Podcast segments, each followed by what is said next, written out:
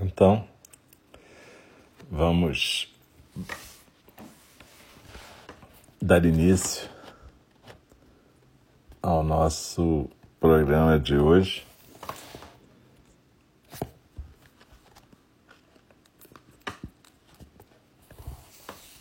Trinta e um de março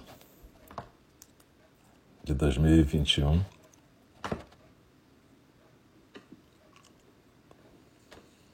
Trinta e um de março. A gente está começando o nosso programa dessa noite. E o primeiro programa, às 8 horas, daqui a pouquinho, é a meditação compartilhada, que a gente chama de zazen orientado. Na verdade, é uma meditação compartilhada, né? Cada instrutora, cada instrutor compartilha a sua prática. E é assim que a gente vai fazendo. Compartilhada, né? Então, a gente tem essa primeira prática às 8 horas e a segunda prática às 8 e meia, que é a fala do Dharma.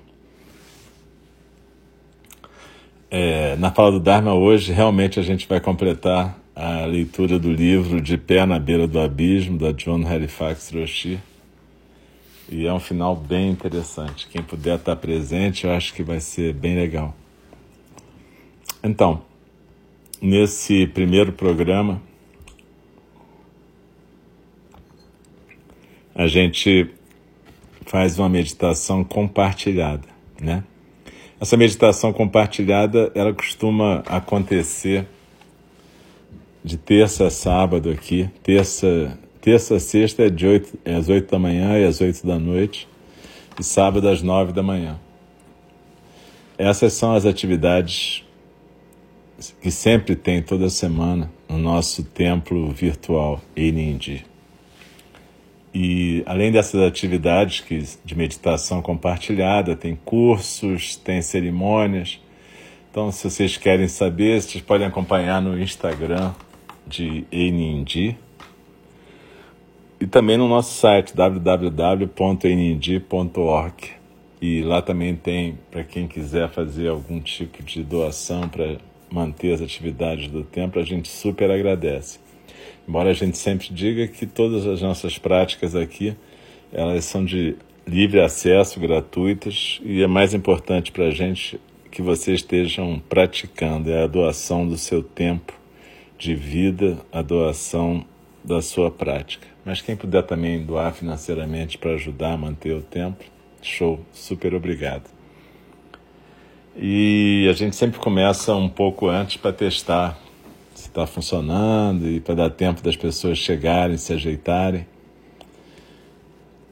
E é importante a gente sempre ajeitar um cantinho na nossa casa, no lugar onde a gente está, para a gente poder praticar com calma e tranquilidade. Não é necessário que a gente suba para o alto da montanha. Apesar de eu estar no alto da montanha aqui, mas não é fundamental. O fundamental é que você tenha um lugar tranquilo para sentar e que possa ficar, pelo menos relativamente, isolada de muito estímulo né? visual ou sonoro. Então, se puder ser um canto tranquilo onde você está, é bacana. E aí, a gente normalmente senta na postura, ou senta na postura oriental, com aquela postura de yoga, né? As pernas cruzadas, os joelhos na almofada de baixo, o quadril na almofada de cima, essa postura do lótus, né? Com as solas dos pés apoiadas nas coxas. Mas essa postura é meio difícil para quem não tem prática, para quem não tem o hábito de fazer yoga. Então você pode usar uma postura que a gente chama birmanesa, que é com a perna cruzada, mas uma perna na frente da outra, o quadril na almofada maior e as os joelhos e os pés na almofada de baixo. Você também pode fazer ajoelhado, com o seu quadril apoiado num banquinho de meditação ou em almofadas, ou pode fazer como eu estou fazendo aqui, sentado na moda ocidental, sentado numa cadeira que tem um assento duro, não é uma poltrona, é uma cadeira mesmo, que aí a gente pode manter. Quem está na cadeira mantém as coxas paralelas ao chão, os pés no chão, a coluna ereta e ombros soltos, barriga solta. Procura dar aquela alongadinha básica antes de entrar na postura do zazen, né? Aquela postura, a postura do zazen é sempre uma postura em que a gente procura ficar quieta, né? Então, por isso que aquela postura da yoga é prática, porque ela ajuda você a se manter firme. Mas de qualquer jeito, na cadeira você pode ficar firme também. O importante é manter a postura, a coluna ereta. Normalmente a gente faz um mudra, que é um gesto de meditação das mãos, onde a mão direita está sustentando a mão esquerda e os polegares unidos.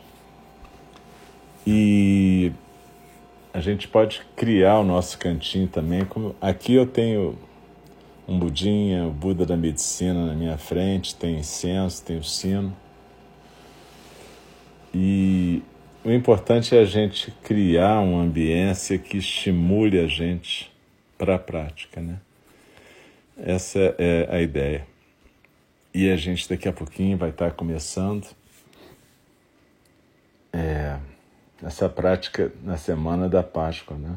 Semana passada foi a Páscoa judaica, o Pessar, que tem a ver com a libertação, né? E o sentido da Páscoa cristã também tem a ver com renovação, libertação. E as comemorações de todos os povos nessa época do ano tinham a ver com isso, porque tinham a ver com o hemisfério norte, com a primavera, né? com o renascimento da natureza após o inverno.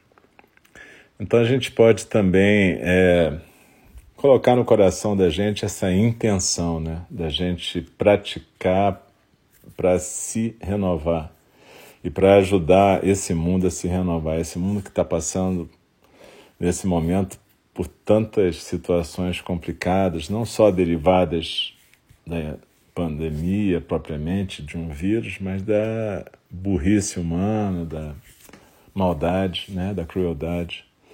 Então, que a gente possa praticar para que a gente possa fazer a diferença onde a gente puder fazer. Né? A gente lá no templo, a gente sempre fala que a nossa prática começa em casa. Né? Então não adianta a gente querer renovar o mundo, salvar o mundo, sem poder primeiro se renovar, se acolher, acolher a si mesma, mas também poder fazer um esforço na direção de se tornar aquilo que na nossa tradição a gente chama um bodhisattva, uma bodhisattva, alguém que trabalha para aliviar as dores de todos os seres. E, particularmente nessa época, meditar e praticar tem sido uma ajuda para mim e para muitas pessoas. A gente hoje vai, daqui a pouquinho, começar a prática da meditação compartilhada. E o segundo programa, que é a fala do Dharma, a gente vai realmente terminar o livro da John Halifax Roshi, que é De Pé na Beira do Abismo, Standing at the Edge. E a gente vai estar no finalzinho agora, e esse finalzinho é bem bacana, bem interessante. Quem puder estar nesse final, acho que vai curtir o final que ela colocou aqui. E, enfim, a meditação também tem a ver com isso, tem a ver com esse último pedacinho do livro e tem a ver com esse momento que a gente está vivendo. Então, é, eu lembro a vocês a postura, o se aquietar. Eu lembro também que, como diz a nossa professora John Halifax, a gente sabe que a viagem começou, mas que o itinerário está sempre sujeito a alterações. Então é isso, né? Pode faltar luz, pode ter uma tempestade, aqui está tendo uma chuvinha, uns ventos. Então pode cair a internet, os cachorros podem latir, pode ter vários barulhos aqui, então não se assuste. Se acontecer alguma coisa, simplesmente continue a praticar a meditação até as oito e meia e eu espero que oito e meia a gente possa estar voltando com a fala do Dharma. Mas é sempre lembrando isso, né? A gente tem intenção, a gente se coloca numa direção, mas o itinerário sempre está sujeito a alterações. Então eu queria agradecer a todas e todos a presença aqui hoje no nosso templo virtual de Einindi. E de novo, eu sempre falo isso, né? Que se não fosse por vocês, a gente não estaria praticando, né? A gente está completando praticamente um ano de prática nesse templo virtual, né? E a gente começou logo que começou a quarentena e tem sido bastante compensador compartilhar a prática com todas e todos, né? A gente nunca conseguiu compartilhar a prática com tanta gente presencialmente, né? E agora a gente como consegue compartilhar a prática com uma sanga, um, um grupo de praticantes no mundo inteiro, em vários lugares, tem sido muito legal a mesma experiência que a galera do pai está tendo. Evidentemente, eles numa escala muito maior que a nossa. Mas, de qualquer jeito, muito obrigado. E agora a gente pode se aquietar na postura.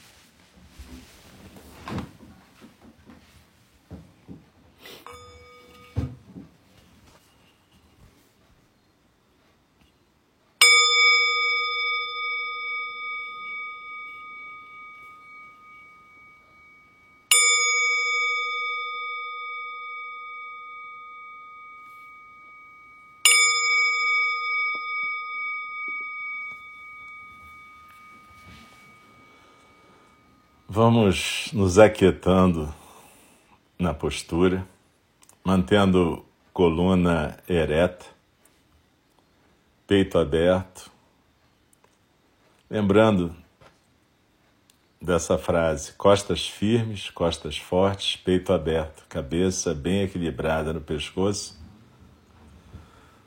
os braços soltos, mas a mão direita sustentando a mão esquerda com o polegar encostado os olhos suavemente fechados, a boca suavemente fechada, com a língua no céu da boca,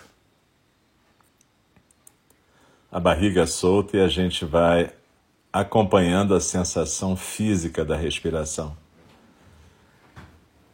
Inspirando, eu sinto o ar entrando pelas minhas narinas, passando pelo teto da garganta, preenchendo o meu tórax. Presta um pouco mais de atenção na sensação do ar entrando e do tórax se expandindo, esse frescor sutil e suave que a gente sente se expandindo por dentro do tórax. E é como se o ar estivesse entrando para aquele ponto quatro dedos abaixo do umbigo, no centro do corpo da gente.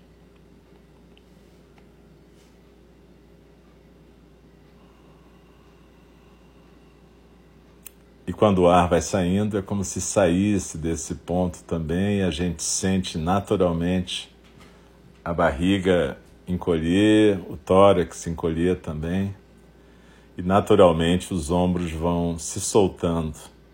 E a gente vai se sentindo cada vez mais presente aqui e agora. Aqui é o corpo se aquietando nessa postura e agora é exatamente essa sensação viva da respiração.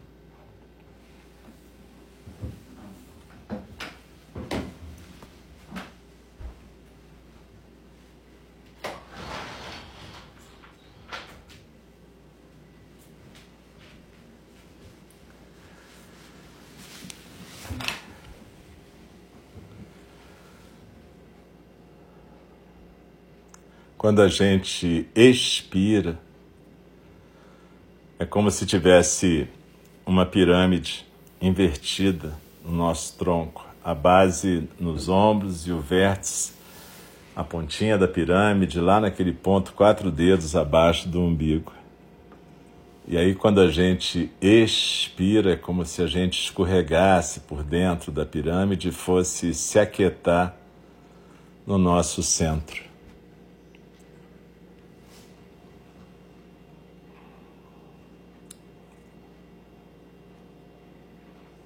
Deslizando na expiração, eu me aquieto no centro.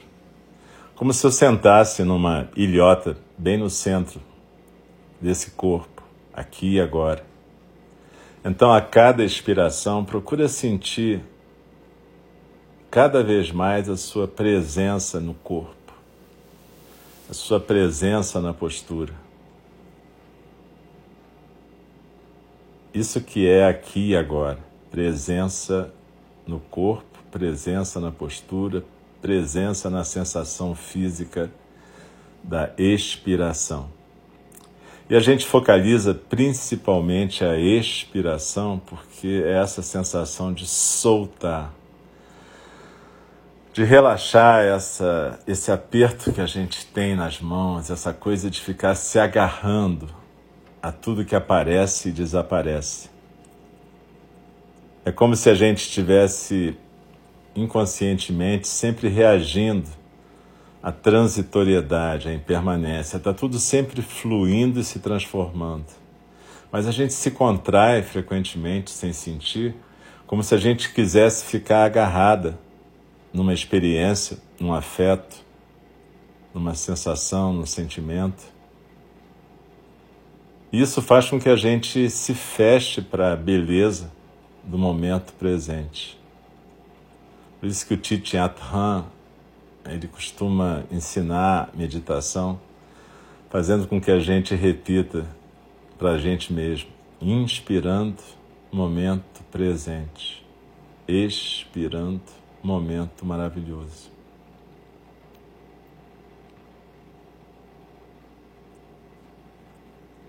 E não importa se o momento é de luz ou de sombra, um não existe sem o outro. A gente só sabe que existe luz porque existe escuridão. Existe um poema no Zen que fala que a luz e a escuridão andam sempre juntas, como o pé de antes traz o pé de depois.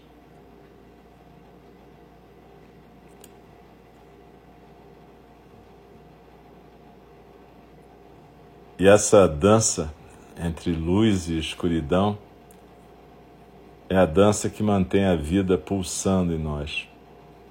A dança entre o belo e o terrível, aquilo que é agradável, aquilo que é desagradável. Se a gente começar a não ficar criando apego a essas categorias, a gente pode, pelo menos aqui e agora, experimentar um negócio que no Zen a gente chama de equanimidade, que é aceitar as coisas como vêm. Aceitar o que vem como vem. Quando a gente faz votos no Zen, a gente tem um voto, um preceito que a gente repete, que é usar todos os ingredientes da vida, os doces e os azedos, os suaves e os amargos, Então, na verdade, quando a gente pratica ficar quieta na meditação, a gente está praticando aprender a degustar a vida. Degustar essa experiência que a gente chama de vida.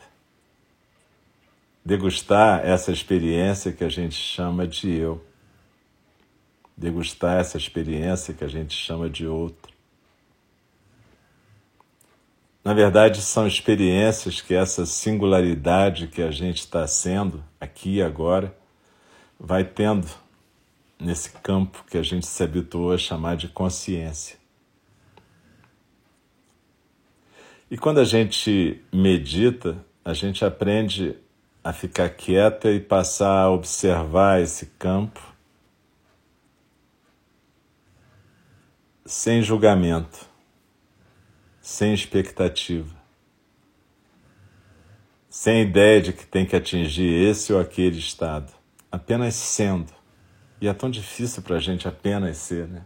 A gente está sempre tentando agarrar alguma coisa que possa ser uma definição, uma identidade, um sentimento, uma ideia. Mas vamos praticar aqui esse soltar da expiração Desliza na expiração e se aquieta no centro. Deixa os ombros se soltarem.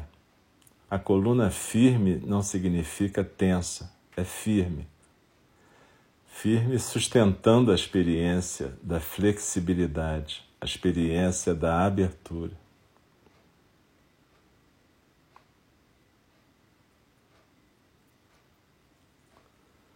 Buda Shakyamuni ensinou a gente a usar a única experiência real que a gente tem, que é a do próprio corpo, como nosso guia para a meditação. A experiência do corpo, a experiência da vida através da respiração que acontece nesse corpo aqui e agora. Essa é a única experiência real que a gente tem. E é essa experiência que o Buda descobriu que era a chave para a gente aprender a estar presente. Então, ele ensinou essa primeira forma, e que nem por isso é fácil, nem por isso é mais simples, mas foi a primeira que ele ensinou. Atenção na respiração e atenção no corpo.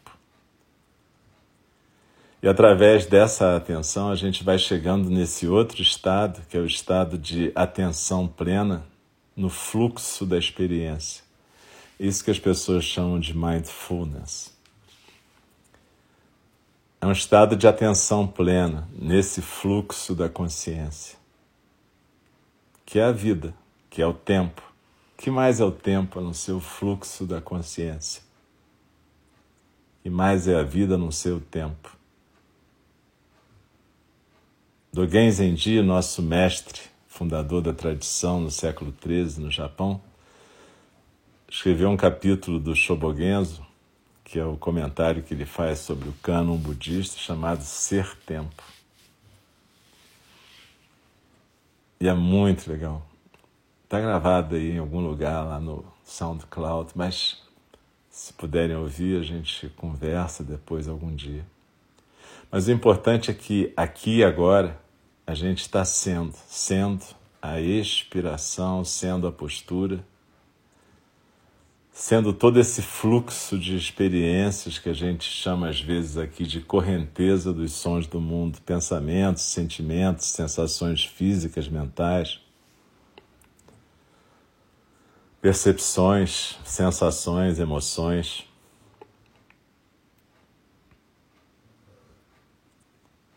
E muitas vezes no meio disso tudo que nós todas estamos vivendo agora, pandemia, caos, a gente é arrastada pela, pelo algum elemento da correnteza dos sons do mundo. Seja um elemento luminoso, seja um elemento sombrio. Como eu disse, essa é a dança da vida e da morte, luz e sombra. Mas seja o que for, quando a gente pratica se aquietar, a gente procura observar quando está sendo arrastada por algum elemento, tanto faz ser um elemento de luz ou um elemento de sombra. E quando a gente percebe que está sendo arrastada, a gente simplesmente se aquieta, volta para a nossa âncora no corpo e na respiração. No caso, expiração.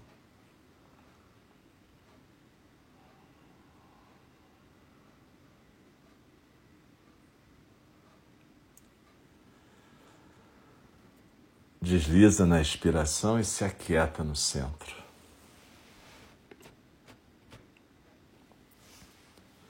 E é nesse ponto em que, quando a gente vai construindo uma intimidade com esse centro, que é o centro de gravidade do corpo físico, mas é também o centro da experiência e da intimidade com a meditação. Nessa hora, quando a gente permite acontecer o zazen, o zazen acontece. É nessa hora que o observador, esse que está falando com vocês e esse que está ouvindo, essa que está falando e essa que está ouvindo, essa observadora e esse observador simplesmente se dissolvem também na correnteza e a gente não tenta capturá-la de novo.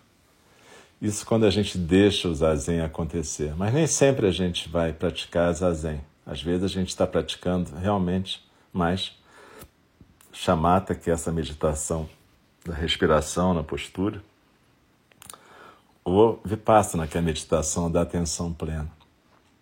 E tudo bem, não tem uma questão de ser melhor ou ser pior.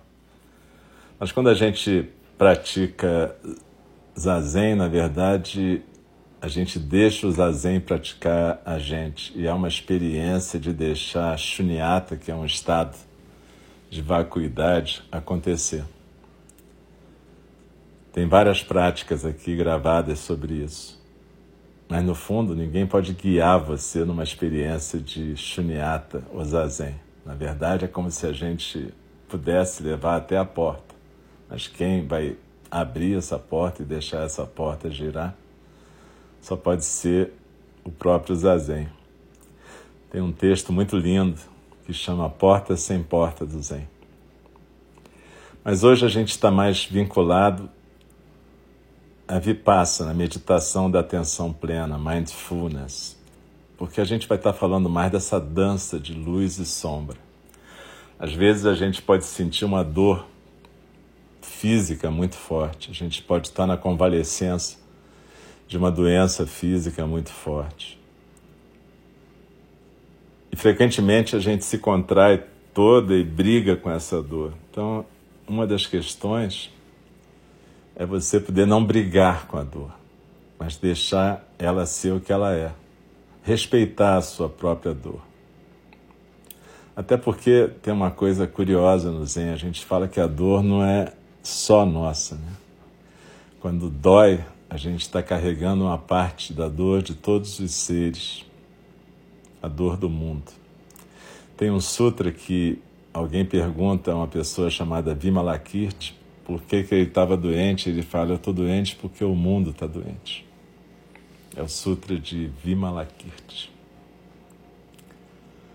Mas enfim, dançando com a luz e com a sombra, tem horas que a dor física toma conta da gente. Se a gente não brigar com ela e deixar ela acontecer sem julgar, ela vai doer, mas vai fazer a gente sofrer menos.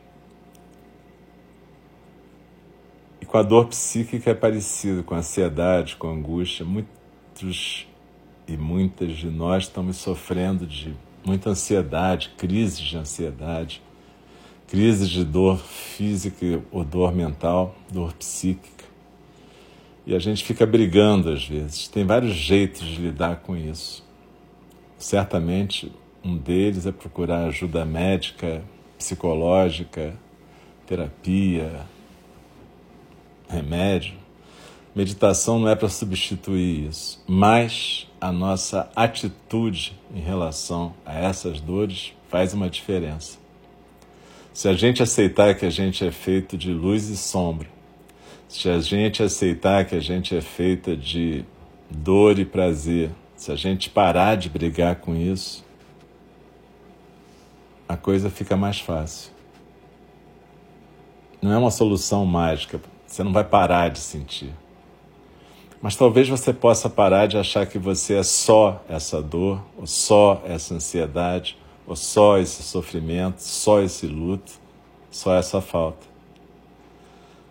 A nossa experiência de ser é muito mais do que isso. Só uma experiência de uma coisa só, onde a gente está agarrada. Então procura experimentar essa possibilidade de soltar, soltar o ar, deslizar na inspiração perceber que você pode criar uma intimidade com esse lugar onde não tem julgamento, crítica em relação ao que você está sendo, sentindo, acontecendo. Um lugar de acolhimento com você mesmo. Se você se acolhe do jeito que você vem, você elimina uma fonte de sofrimento que é essa briga com você mesmo. De novo, é, a meditação não é uma panaceia que vai curar dores, sofrimentos, problemas mentais, trazer o êxtase, te levar para o paraíso. Não é nada disso. A ideia é você poder primeiro acolher quem você está sendo, onde você está sendo, como você está sendo. E ao mesmo tempo aprender a não ficar agarrada nessas percepções e experiências. A possibilidade da libertação, como na Páscoa. Libertação desse aperto muscular que a gente fica, de ficar se agarrando a determinadas crenças sobre quem somos, o que estamos fazendo, se somos maravilhosos, se somos péssimos. É relaxar esse aperto, é poder realmente deslizar na inspiração e perceber que está no meio de um fluxo.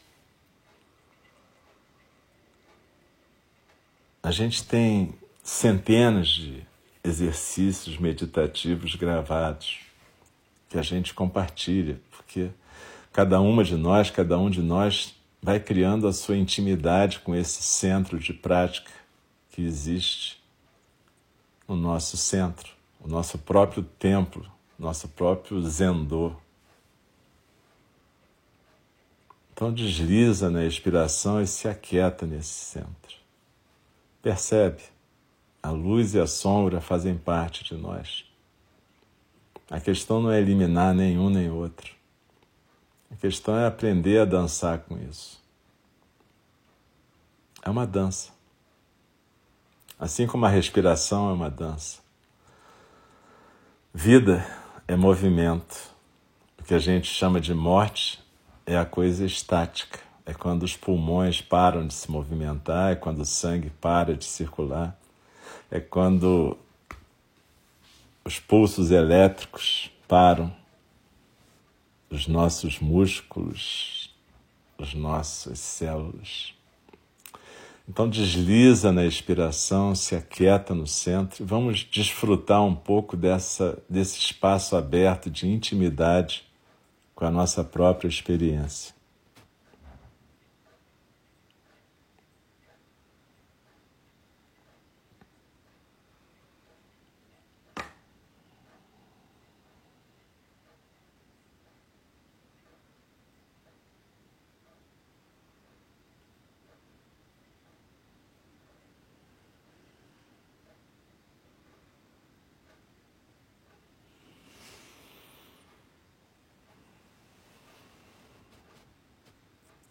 Desliza na expiração, se aquieta no centro. Procura sentir o seu corpo agora, lembrar como é que ele estava no início da prática.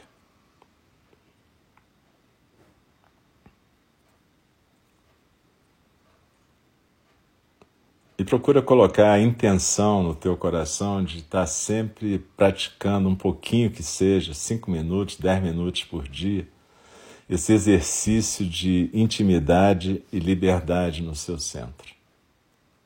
Não importa que durante as outras 23 horas e 50 minutos você esteja com outras práticas, às vezes práticas de crítica, práticas de julgamento. Não importa. Mas o que importa é que a gente coloque a intenção de começar a criar um espaço de liberdade e presença. Não um espaço de ficar projetando no mundo aquilo que a gente imagina que seja a realidade, mas um espaço de quietude, liberdade, intimidade no seu centro. Então desliza na expiração, se aquieta no centro. E daqui a pouco eu vou convidar o sino a soar e a gente vai encerrar esse período formal de prática. Mas quando terminar, não precisa se mexer correndo, não.